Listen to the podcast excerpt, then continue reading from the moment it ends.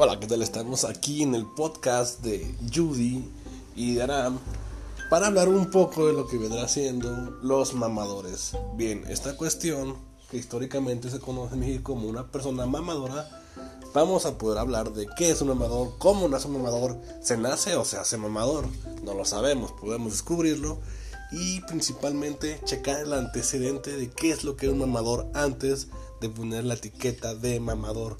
¿Cómo surge esta moda? ¿Cómo surge esta oleada de mamadores hoy en día? Y principalmente, ¿cómo puedes identificar a un mamador desde una perspectiva social? Desde una perspectiva histórica, sociocultural. Entonces, me parece un tema muy interesante para poder debatirlo ampliamente en un nuevo podcast de qué es un mamador y cómo se manejan los mamadores hoy en día.